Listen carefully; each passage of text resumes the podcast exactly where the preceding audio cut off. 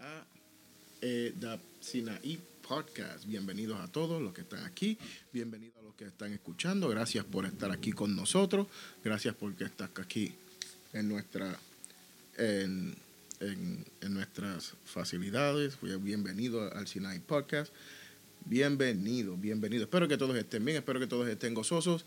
Soy el ministro Ismael Ares, pertenezco a la Iglesia Pentecostal Templo Sinaí, localizada en la 407 Lafayette Street, y me han dado la encomienda en el día de hoy de hacer el podcast. Ya dos, dos semanitas, dos semanitas haciéndolo, gracias a Dios que estamos aquí, y estamos aquí agradecidos ante Dios y ante el pastor porque nos han dado esta oportunidad y estamos agradecidos por todas estas cosas. Así que estamos hoy bien entusiasmados por traer un este este podcast, este mensajito, esta pequeña reflexión.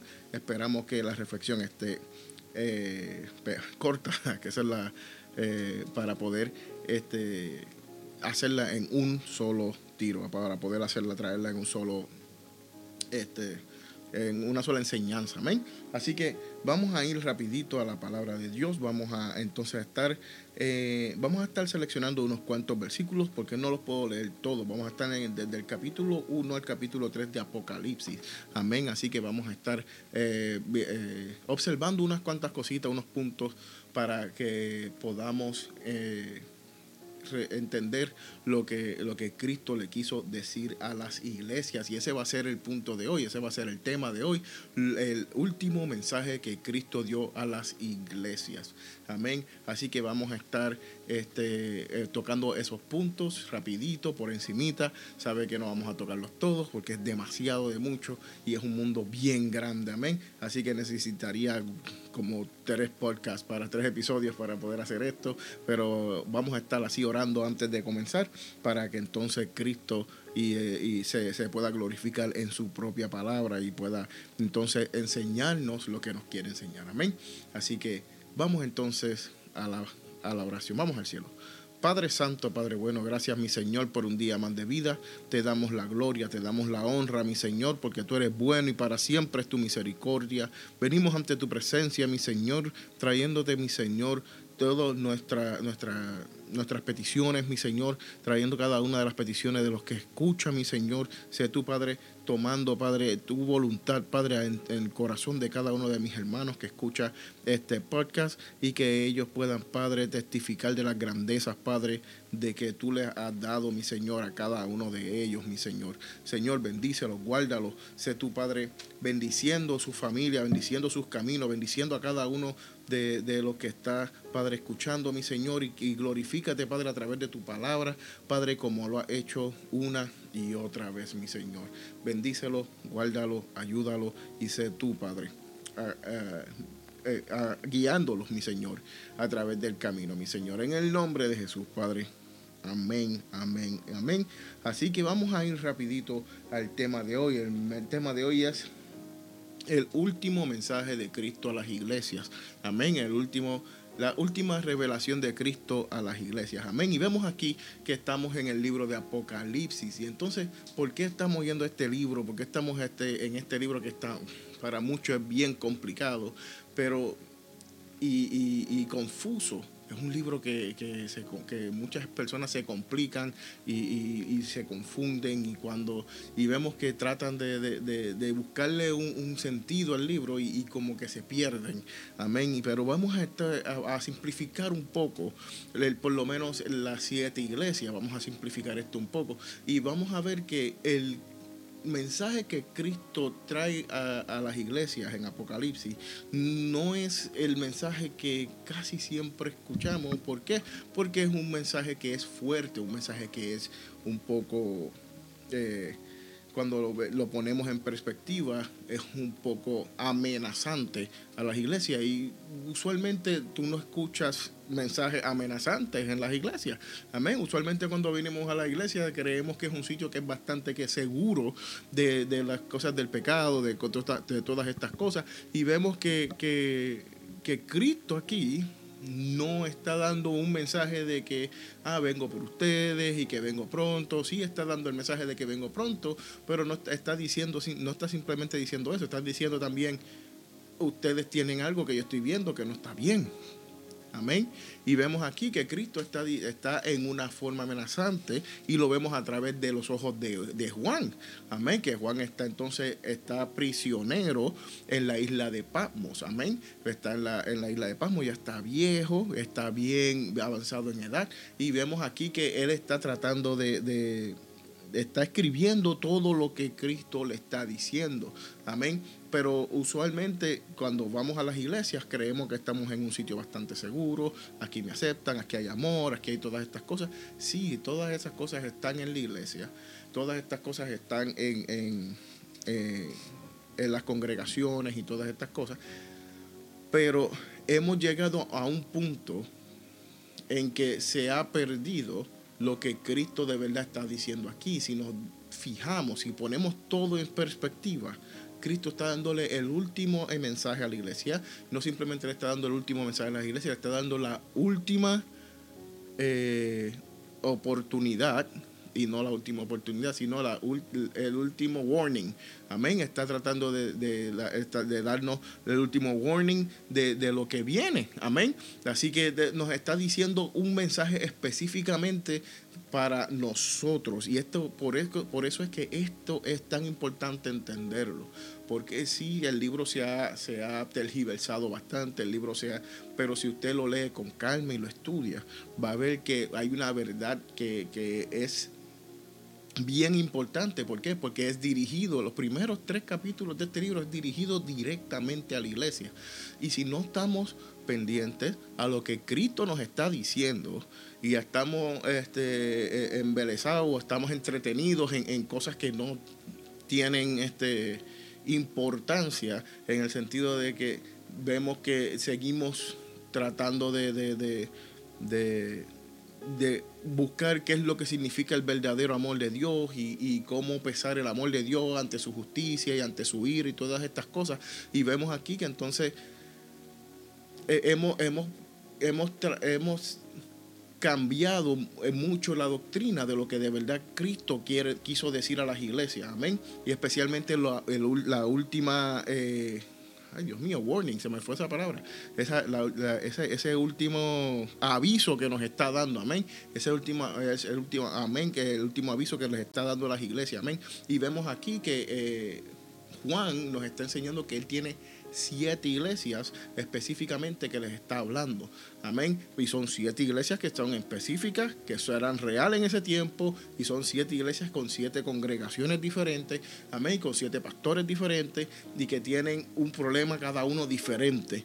Amén. Tienen sus problemas, tienen su, y tienen sus cosas. Amén. Y vemos aquí que Cristo está que, eh, que está, eh, está, viene con, una voz de alerta, nos está alertando. Mira, están, están picando fuera el hoyo, están desviándose de la, de la verdad. Y vamos a escoger tres puntos de lo que estamos viendo aquí en las iglesias para entonces poder entender algo de lo que está pasando. Amén. Y vemos aquí, pero si vamos al capítulo 1, vemos que aquí Juan, lo primero que está es que está prisionero. ¿Ok? ¿Por qué Juan está prisionero? Juan está prisionero porque hay una persecución ante los cristianos. Empezó con, con Nero. Amén con, con Nerón, amén, en, español, y con Nerón y, entre esas víctimas que estuvieron con Nerón en esa, eh, con el emperador Nerón en ese tiempo, este, los dos principales fueron Pablo y, Pedro, que fueron, que fueron, uno fue crucificado al revés y el otro fue de este, decapitado. Amén. Y después vino Diacleto, Diacleto también, o Dionisio, como quieran decirle. Perdón y vemos aquí que Dionisio fue, estuvo más tiempo en la persecución, cuando eh, Nerón estuvo como cuatro años persiguiendo en, la persecución, pero Dionisio estuvo casi once años persiguiendo y él fue el que puso en prisión a Juan. Amén. Y vemos aquí que, que Juan está prisionero y antes de ponerlo prisionero, cuando tú vas a... y, hay un libro que se llama el libro de los mártires o el libro de los, de los testigos. Amén y, eh, no los testigos de Jehová, sino hay un libro que se llama así, un libro de historia que se llama así, dice que antes de que pusiera en prisión a Juan o que lo enviara o que lo exiliara al, ay, perdón, a la isla de Patmos, que fue donde lo, exilió, que era una isla prisión, era una isla donde estaban todos los prisioneros de, de religiosos, los mártires. Amén. Puede, ver ahí que, que, en ese libro nos explica que Juan fue, antes de llevarlo ahí, lo metieron en aceite caliente. O sea, que lo, que lo básicamente lo frieron, lo, lo hirvieron en aceite caliente y después lo mandaron para allá, para, el, para la, la, isla de Pasmos, a ser prisionero y esclavo de, de, de trabajo. Amén. Pero ya eh, Juan estaba muy viejo y estaba bien mal herido con, con, lo que ya le habían hecho. Amén. Y vemos aquí que entonces no simplemente Juan estaba ahí, obviamente pues Juan va a estar un poquito, este, no desilusionado, sino que estaba sí, desilusionado, por decirlo así, estaba buscando una contestación, quizás, o sea, Dios, Cristo a mí me dijo que venía, ahí que iba a venir y que no iba a, iba a ser la venganza de nosotros, iba a hacer todas estas cosas, pero todo lo que está pasando es lo contrario, lo mismo le pasó a Juan el Bautista cuando Cristo llegó, porque la, la predicación de Juan el Bautista era que viene uno más grande que yo, que bautiza no simplemente en agua, sino que en fuego, si no te arrepientes. Amén. Si no te, si no te arrepientes, si, si te arrepientes, te, puede bautizar en espíritu. Pero si no te, pero si no te arrepientes, te, te puede bautizar en fuego. Amén. Y entonces ese es, era la predicación de Juan el Bautista y cuando vio que lo metieron en prisión, que se, estaba un poco aturdido porque no entendía y le, le preguntó, le mandó a preguntar a Cristo eres tú, eres tú el, que mandaron y Cristo le envía mensaje de que sí, ese soy yo, ah, usando palabras de Isaías, amén. Y vemos aquí que entonces Juan está también entonces en Patmos, pero ya entonces él es el último apóstol, él es el último que, es el último sobreviviente de todas estas cosas, amén. Ya están, han matado a varios cristianos, han matado a miles y miles de cristianos, ha habido una masacre de, de cristianos, amén. Y vemos que Juan está aquí y de repente le llega una visión a Juan Amén. Y ve, y lo primero que ve Juan, y lo primero que escucha Juan, mejor dicho, es una voz. Amén. Que le dice, como de trompeta, que le dice, yo soy el alfa, el omega, el primero y el último. O sea que está Cristo identificándose aquí como que Él es el creador, Él es el, Dios que, Él conoce, Él es el Dios que, que, que que todo lo puede el, el, poderoso, amén, y no simplemente el poderoso, sino el que tiene la batuta del principio y del fin, o sea que se está identificando como un juez, amén, como alguien que tiene autoridad. Y, va a mandarle siete mensajes a cada una de las iglesias que ahí enumera en el versículo 11 del capítulo 1 de, de Apocalipsis, amén. Y entonces dice que Juan se volteó a mirar la voz que le estaba hablando y no simplemente ve los siete candeleros que él estaba diciendo y decía, ok, ¿quiénes qué son estos candeleros? Pero no simplemente vio los siete candeleros. Se voltea y ve a un guerrero que está en medio de los siete candeleros. Amén. Y vemos aquí que en vez de encontrarse con un salvador, se encuentra con un soldado, con un comandante, con un general de guerra. Y entonces dice que no simplemente era un general de guerra, y dice que está entre las iglesias, que está entre los candeleros, porque los candeleros son las iglesias, porque el mismo Cristo se lo revela a Juan. Y le dice, no te preocupes, porque Juan, al ver a este guerrero, que tiene una espada aguda, por eso es que sabemos que es un guerrero, que tiene una espada aguda saliendo de, la, de, su boca con doble filo, que está en medio de las iglesias, él dice, este mensaje no va a ser lo que yo creo que va a ser. Y tras ese pánico, tras ese, esa, ese, ese dolor que él va a ver ahora mismo con esa con ese con, con, con la visión que él va a tener, él no está alegre lo que está es asustado y vemos que no es simplemente el único que le pasa esto. A Daniel le pasó lo mismo cuando se encontró con este ángel, que con el ángel Gabriel, que, que, le dice, estoy tratando de, estuve tratando por 21 días en llegar aquí, pero me estaba parando el, el rey de, de de uno de los pueblos, que no me acuerdo ahora mismo, sino que, y entonces estaba ya débil, amén, pero vemos que también a Jeremías le pasó esto, porque, porque a Ezequiel, a todas estas personas, a todos estos profetas le pasó lo mismo, porque, porque el mensaje que tenía Cristo no era el mensaje que usualmente usted escucha en la radio o escucha en, en, en, los servicios o los domingos y todos estos, estos lugares. No, era un mensaje de juicio, era un mensaje de arrepentimiento. ¿Y cuántas veces usted ha escuchado que alguna iglesia como congregación, no como individuo, sino como congregación, se ha arrepentido? Usted, fíjese en estas cosas. ¿Cuándo usted ha visto que un pastor o un, el líder de la iglesia dice, diga, nos tenemos que arrepentir, tenemos que arrepentirnos de las cosas que estamos haciendo, estamos mal como congregación. Amén. Pues es bien raro, eso algo que casi nunca pasa y, y, ha pasado, pero ha sido bien, bien raro, es lo mínimo que pasa. ¿Por qué? Porque hay muchas iglesias que se creen que no se deben de arrepentir como congregación. Amén. Y esto lo vemos también, que Pablo tenía este problema con los corintios. Amén. Y si vemos que eh, llega un punto que Pablo le dice a, los corintios, se han envanecido, ustedes no están viendo lo que está pasando cuando vamos a 1 Corintios 5. vaya ahí para que usted vea por el pecado de ese líder que está cometiendo ahí. Y dice que, que, ustedes se, han envanecido, en vez de estar felices, deben estar arrepentidos y que estar mourning, estar este, llorando por, este, por esto que está pasando en la iglesia, por esto que está pasando en la congregación. Y entonces vemos aquí que Cristo está diciendo, yo vengo y tengo la espada aguda. O sea que Él viene, Él tiene ya eh, la espada y se está paseando entre las iglesias, mirando y observando. Y si se fijan en, los capítulos del 2 al 3, Él dice, estoy viendo tus obras y no me gustan. Amén. Y si cuando vamos a ese capítulo 2, dice, mm, no me está gustando lo que estoy viendo. Y por eso es que lo vemos que en el capítulo 1 él tiene los ojos como fuego, tiene los ojos como, eh, eh, si lo, vemos en el, en el del versículo 12 en adelante y me volví a ver la voz y, vi los siete candeleros y en medio de los siete candeleros vio un semejante a hijo de hombre que vestido de ropa que llegaba hasta los pies, ceñido en el pecho con un cinto de oro y su que está representando su su priesthood, su, su sacerdote, eh, eh, que él es el sumo sacerdote. Amén. Y está en su cabeza tiene eh, y sus y su cabeza y sus cabellos eran blancos eran blancas como la lana como la nieve y sus ojos como llama de fuego o sea que lo es lo que está pasando que juicio en las iglesias. Por eso es que lo vemos con los ojos en fuego. ¿Por qué? Porque Él está pasando el juicio en las iglesias y en su boca viene con qué? Con, con una espada de doble filo que salía de su boca, aguda de dos filos en el versículo 16.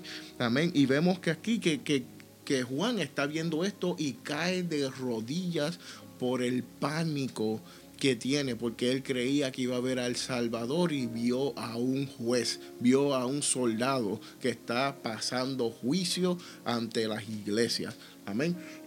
Perdón. Y vemos aquí que, que el mismo Cristo lo tiene que decir. No temas, soy yo, el primero y el último, el que vivo y estuve muerto. Mas he aquí que vivo por los siglos de siglos. Amén y tengo la llave de la muerte y del Hades. Escribe estas cosas que has visto. O sea que Cristo entonces está ahí para que para darle orden a quién? A Juan para que qué? Para que lleve este mensaje a las siete iglesias y a los demás a y a los israelitas de lo que va a pasar y lo que va a acontecerle. O sea que dice, de, escribe todas estas cosas que has visto y las que son. ¿Ok? O sea que le está diciendo, escribe lo que estás viendo ahora, porque estas son las cosas que van a pasar ahora y las que van a, suceder después también en el futuro. O sea que él está diciendo, escribe estas cosas ahora que te estoy enseñando esto, porque estas son las cosas del presente, de hoy en adelante, estas son las cosas que van a ocurrir y las que van a seguir ocurriendo después que pase esto que te, te voy a enseñar. Y si vemos después que al final del capítulo 3 dice que, que, que que ya no vemos más iglesias. Amén. No lo dice, sino si usted se fija y sigue leyendo el libro de Apocalipsis, ve que después del capítulo 3 no hay más iglesia, no hay mención de ella. Amén. Y vemos aquí que todo pasa a un... el lenguaje cambia como un lenguaje del Antiguo Testamento otra vez. Amén. Y empieza a mencionar gentiles y empieza a mencionar otra vez los israelitas y se empieza a mencionar a, los escogidos. Y, empieza, y vemos aquí que el cambio, el lenguaje cambia y no es un lenguaje como usualmente nosotros lo conocemos como, lo conocemos como iglesia. Amén. Y vemos aquí entonces que Juan cae, Cristo le dice, tienes que cogerlo suave porque necesito que tú escribas. Y el mensaje que está escribiendo Juan no es un mensaje para, para, para estar redarguido, sino un mensaje para verificarnos, para analizarnos, para tener en cuenta que estas cosas van a ocurrir y que Cristo está pasando lista, que Cristo está este, recogiendo, este, haciendo lista de las cosas que está pasando. Y si vemos que está empezando por dónde? Por la casa, como lo dice en Primera de Juan 4.17. Mira lo que pasa en Primera de Juan 4.17. Vamos a ir rapidito a Primera de Juan 4.17 que dice Vamos a leerlo un poquito antes también para que para poder tener un poquito de contexto. En Primera de Juan, Primera de Pedro, perdón, Primera de Pedro 4:17 nos explica Pedro. Míralo aquí. Amén. Y vamos a empezar desde el 15. Y dice, así que ninguno de vosotros padezca como homicida o ladrón o malhechor o por estremecerse en lo ajeno. Pero si alguno padece como cristiano, no se avergüence, sino glorifique a Dios por ello. ¿Por qué? Porque es tiempo de que el juicio comience por la casa de Dios, y si primero comienza por nosotros, ¿cuál será el fin de aquellos que no obedecen el Evangelio de Dios. Amén. O sea que esto es lo que está diciendo Pedro. Mira lo que Pedro, porque también, ¿sabe? Tenemos que entender que nosotros somos el ejemplo que tenemos que darle al mundo sobre Cristo. Y si Cristo no nos pone en disciplina a nosotros primero, que, que la disciplina empiece por la casa, que la justicia empiece por la casa y que el juicio empiece por la casa, ¿cómo entonces nosotros vamos a estar entonces eh, predicando la moral en calzoncillo, como decimos en Puerto Rico? ¿Cómo podemos estar eh, eh, diciéndole a otros, te tienes que arrepentir, te tienes que arrepentir si Cristo no nos, que, no nos disciplina a nosotros primero, si, si Cristo no nos corrige a nosotros primero? Y vemos aquí que de Pedro, 25 años antes, está hablando de esto, diciendo, mire, esto, esto que va a pasar aquí, esto que va a pasar eh, eh, en el futuro, va a empezar por la casa. Y eso es lo que Cristo está diciendo en este momento. A Juan le está diciendo, este juicio va a empezar por la casa. Amén. Y vemos que en Ezequiel 9 también le dice lo mismo, porque el juicio comenzará por la casa. O sea que Cristo está diciendo, voy a limpiar la iglesia. no es de nosotros limpiar la iglesia, no es, no es problema del pastor, no es problema, no, no, no, no, no. Es problema de Cristo limpiar su iglesia y lo va a hacer al final de los tiempos. Amén. Y vamos a ver estos tres puntos de lo que Cristo está hablando. Entonces, ¿qué es lo que Cristo va a hacer? Y vemos aquí que si cuando entramos al capítulo 2 de, de Apocalipsis, vemos que Cristo empieza con la iglesia de Éfeso. Entonces vemos que hay siete iglesias y la última es la Odisea. Amén. Y vemos que hay siete iglesias, pero dos de ellas no tienen juicio proclamado. Amén. Y vemos aquí que son cinco iglesias que están en problemas, cinco iglesias que Cristo le dice, arrepiéntete, arrepiéntete, arrepiéntete, arrepiéntete. Amén. Y le está hablando, no le está hablando a una sola persona, no le está hablando a, mucha, a, a, un pastor en específico, no le está hablando al evangelista, no, no, no, le está hablando a la congregación completa. ¿Por qué? Porque la iglesia de Cristo se compone de congregaciones, se compone de multitudes, se compone de muchedumbre. Amén. Y no somos, no, no simplemente pertenece eh, a, eh, no simplemente es una sola, una sola persona. Sí, hay un arrepentimiento individual, pero como congregación nosotros tenemos una responsabilidad de mantener la pureza que Cristo nos requiere. Amén. Y porque Cristo está que Cristo está pasando juicio en sus iglesias y lo vemos que está pasando juicio en su iglesia desde que Juan escribió Apocalipsis. Y vemos aquí que si nos fijamos a Éfeso, en las primeras, en las cinco iglesias que tienen problemas, Éfeso le dice en el, en el capítulo 2.5, mira lo que le dice, recuerda por tanto de, de dónde has caído y arrepiéntete. Amén. Y le dice, arrepiéntete de, y haz las primeras obras. ¿Ok? Y si vemos en el, en el mismo capítulo, en el versículo 16, lo que le dice a Pérgamo, le dice, por tanto que arrepiéntete. Amén. Y si, le, y si seguimos en el versículo 21 del, del, capítulo 2 también, le dice a la, a la iglesia de Tiatira, que le dice, y le he dado tiempo para qué? Para que se arrepientan pero no quieren arrepentirse de su fornicación. Amén. Y vemos en, capítulo 3, versículo 13, lo que le dicen a Saldi. Acuérdate pues de lo que has recibido y oído y guárdalo y arrepiéntete. Y vemos que le dicen el 3.19 a la Odisea que yo reprendo y castigo a todos los que amo. Sé pues celoso y arrepiéntete. O sea que vemos aquí que Cristo está dando un mensaje que es bien claro para estas iglesias. Yo los estoy viendo, los estoy, los estoy, ¿ves? Yo como dice en el 2.2, yo conozco tus obras. Amén. Yo conozco tu obra en el versículo 9.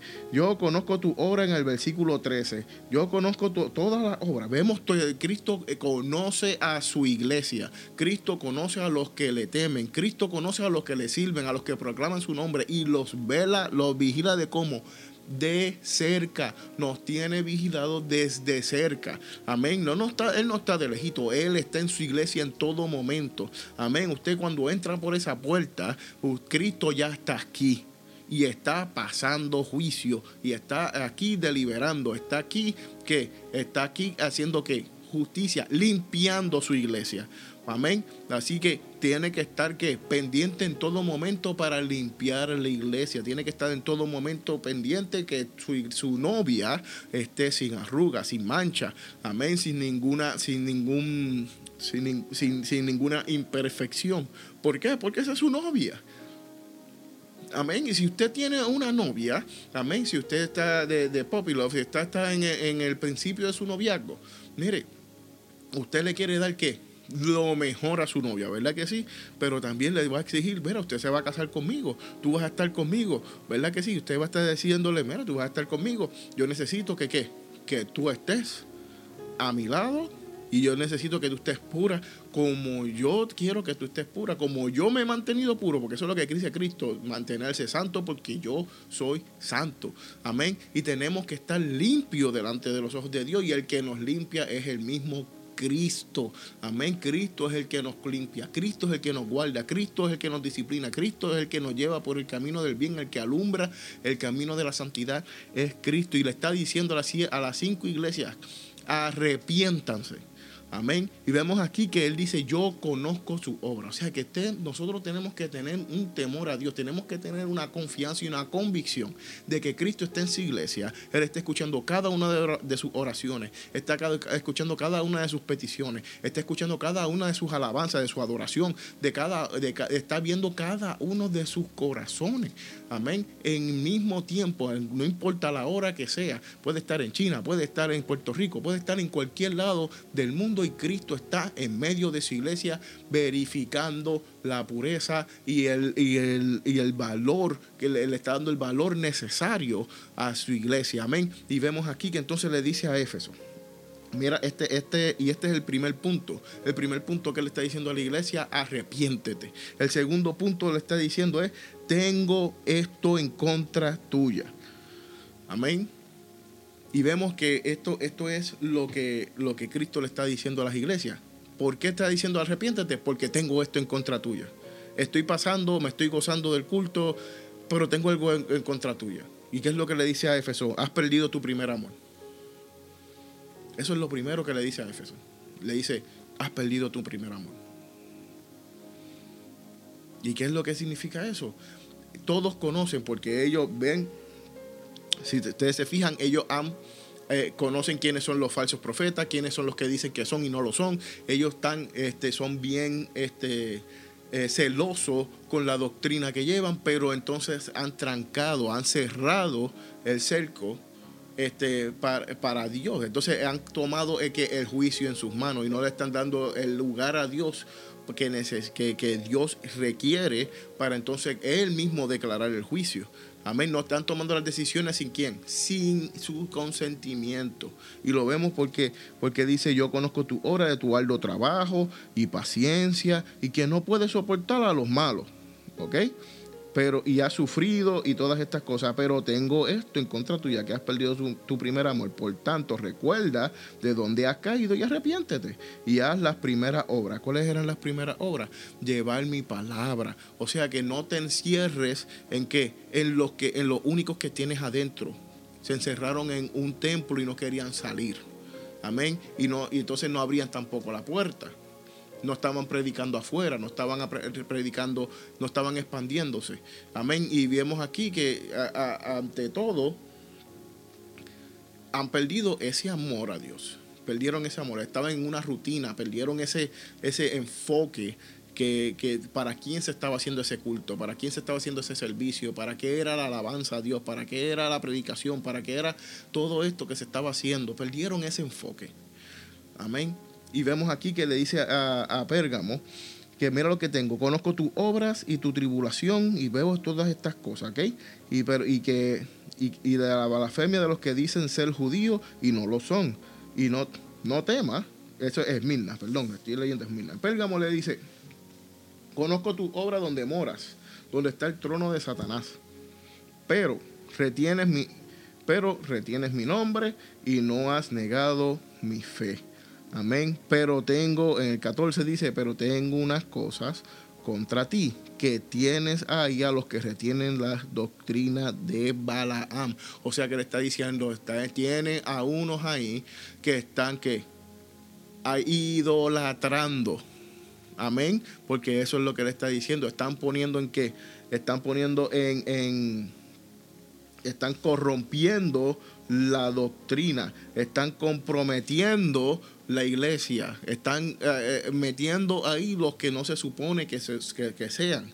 Amén. Y vemos aquí que entonces están, no es que simplemente están entrando los que no se supone que sean, sino que están tomando parte, están liderando, que eso es lo que, lo que Cristo está diciendo, están liderando porque lo vemos aquí que dice que eh, enseñaba a Balac a poner tropiezo ante los hijos de Israel, a comer cosas sacrificadas a los ídolos y a cometer fornicación y también tienes a los que retienen la doctrina de quién, de los nicolaitas, los cuales yo aborrezco. O sea, que está diciendo, tienes ahí gente enseñando doctrinas que no son, tienes a alguien ahí, tienes gente ahí, a unos cuantos que están que están mezclando lo que yo enseñé. Y entonces vemos que a Tiatira le dice, pero tengo unas cosas en el 20 en contra de ti, que toleras a quién, a esa mujer Jezabel, que es y que profetiza y que enseña a que, a que se educa a mis siervos a fornicar.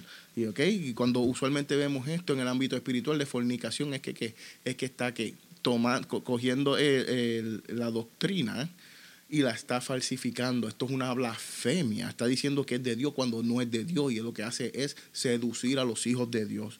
Amén. Y vemos entonces que dice en, la iglesia de, de Sardis. Amén. Vemos que aquí dice en, Sardis que acuérdate pues de lo que has recibido. Amén. Y guárdalo. Y arrepiéntete, pues si no, velas, te van, a, te, van a hacer estas cosas. Dice, yo conozco tus obras, que tienes nombre que vives, pero estás muerta. Sé vigilante y afirma eh, otras, eh, las otras cosas que están para morir, porque no he hallado tus obras perfectas delante de Dios. O sea, que está diciendo? Ustedes están diciendo que están, que están vivos, pero están muertos. Ustedes son una iglesia muerta. Ustedes no, no, dan nada. Han comprometido tanto el,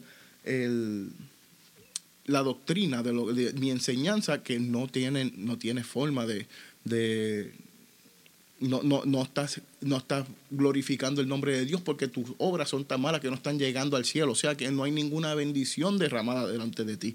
Amén. O sea que vemos aquí que Saldis está muerta y vemos que entonces la Odisea es la iglesia que la, iglesia falsa, la iglesia que, que es completa, con una doctrina completamente fuera de lugar.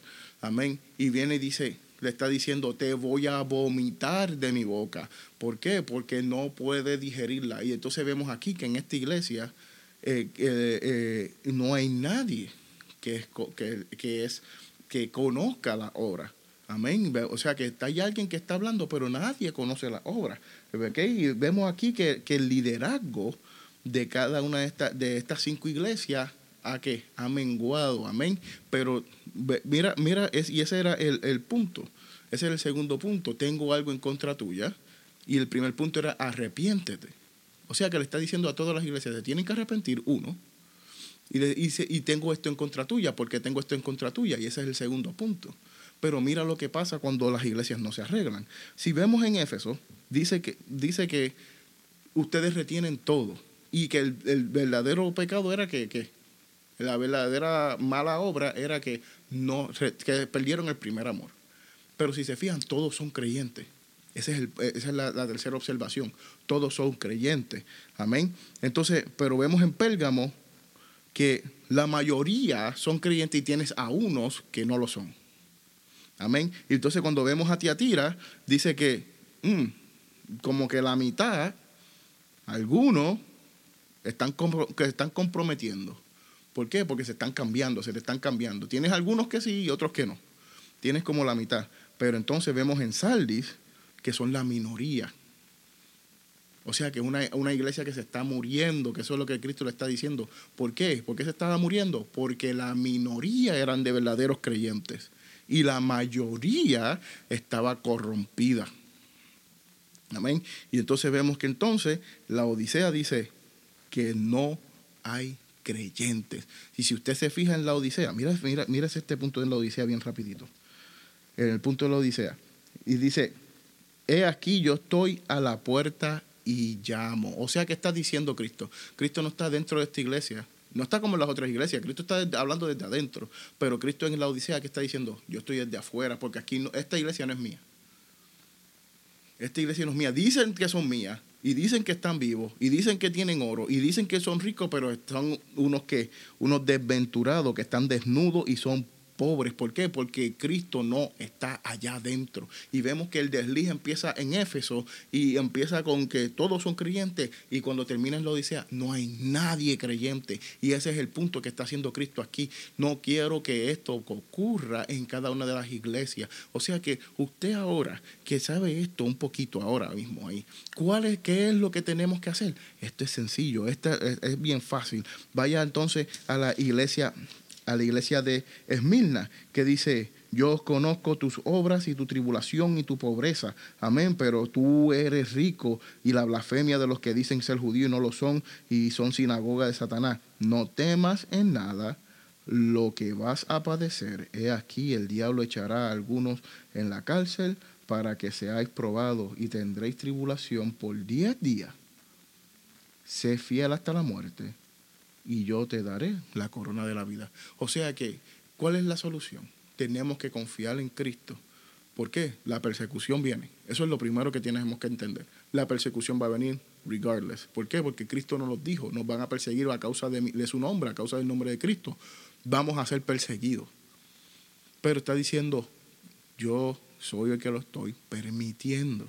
Porque tiene que ocurrir pero va a ser porque por 10 días. Lo que está diciendo no es que específicamente 10 días, lo que está diciendo es que va a ser por un corto tiempo. Eso es lo que está diciendo, va a ser por un corto tiempo. Esta tribulación va a durar poco tiempo. Y dice, y el que, eh, el que sea fiel hasta la muerte va a tener la corona de vida. Y el otro ejemplo es eh, la iglesia de Filadelfia que dice, he aquí yo entrego de la sinagoga de Satanás a los que dicen ser judíos y no lo son, estoy en el versículo 9, sino que mienten. He aquí, yo haré que vengan y se postren eh, a tus pies y reconozcan que yo te he amado. O sea que Cristo está diciendo, yo soy el que les voy a hacer justicia a ustedes. Ustedes sigan pregonando la palabra, ustedes sigan echando hacia adelante, ustedes sigan eh, eh, pregonando mi palabra, no importa la persecución, porque una de la mayoría de estas iglesias eran perseguida y la otra, y la otra iglesia era, este, una era perseguida y la otra no, no la dejaban este, eh, eh, hacer función. Amén. Era, era fiel, la otra iglesia era fiel. Amén. Tenemos una iglesia que era fiel, una iglesia que era perseguida, pero una iglesia que, que, era rica, una iglesia que, que, era fiel a Dios y que no iban a qué? A vender la doctrina. Amén. Y entonces, ¿qué es lo que pasa con, una, con estas iglesias así? Cuando llegan los que son falsos, cuando llegan los que, los que vienen a hacer daño, se van. Se van.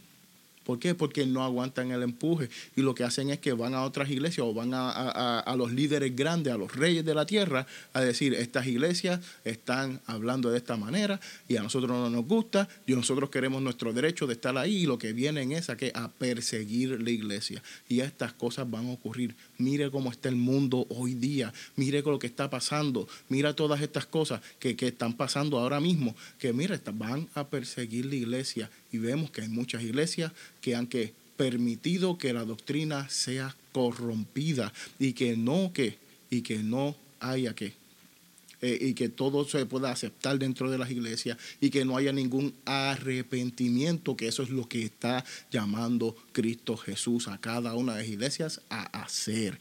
Amén. Pero tenemos que ser fiel hasta la muerte para ganar esa corona de vida para poder seguir hacia adelante en los caminos del Señor y llegar hasta la gloria de Dios con mano en alta para que Dios nos bendiga. Amén. Así que Dios me los cuide, Dios me los guarde. Si, quieren otra parte de esto, por favor, escriban ahí en, en, los comentarios para poder seguir entonces yendo con más detalles en estas cosas, para que podamos entender que este es el mensaje directo a las iglesias, directo de la boca de Cristo Jesús a través de Juan. Amén. Y estas fueron las palabras de Cristo para nosotros. Amén. Para poder seguir hacia adelante. No hay problema en arrepentirse. Ah, porque yo soy una iglesia de fuego, yo soy una iglesia y no hay nada malo en arrepentirse. No hay nada malo en, en coger un mes coger una semana, coger un día completo, coger a toda la congregación. No, hoy vamos de ayuno y oración porque nos tenemos que arrepentir de nuestra obra para que seamos puros. Tenemos que estar analizando a nuestra congregación, tenemos que estar purificando la iglesia en todo momento ante los ojos de Cristo Jesús. Amén. Así que Dios me los bendiga, Dios me los guarde. Eh, soy el ministro Ismael Ares, pertenezco a la iglesia Templo Sinaí, localizada en la 407 Lafayette Street en Bridgeport, Connecticut, donde pastorean eh, José y Lidia González. Amén. Y este es el podcast de Asinaí Podcast. Los quiero, los amo. Vamos al cielo, vamos a orar para así ser despedidos. Dios, Dios y Padre Santo, Gracias, Padre, por un día más de vida. Gracias, mi Señor, porque tú eres bueno y para siempre es tu misericordia. Sé tú, Padre, bendiciendo a cada uno de mis hermanos que está aquí, mi Señor, y sé tú ayudándolos, mi Señor. En el nombre de Jesús, Padre, sé tú, Padre, enseñándonos como iglesia, Padre, que tenemos que estar puros, en armonía, que tenemos que tener el primer amor. No podemos corromper la doctrina, no podemos deslizarnos, mi Señor, y dejar que los falsos profetas ni los falsos maestros tomen posesión, Padre, de la iglesia iglesias, mi Señor, ni de tus ovejas, Padre. En el nombre de Jesús, Padre, sé tú abriéndole los ojos a cada uno de los líderes, sé tú abriéndole los ojos a cada uno de los, nuestros hermanos, mi Señor, sé tú, Padre, tocando el corazón de cada uno de, de los que escucha este podcast, y sé tú, Padre, bendiciéndonos con tu gran amor, Padre, pero sobre todo con tu santidad, mi Señor. En el nombre de Jesús te pido todas estas cosas. Amén, amén, amén. Dios me los bendiga, Dios me los guarde y que la paz del Señor los siga, los continúe bendiciendo. Hasta la próxima.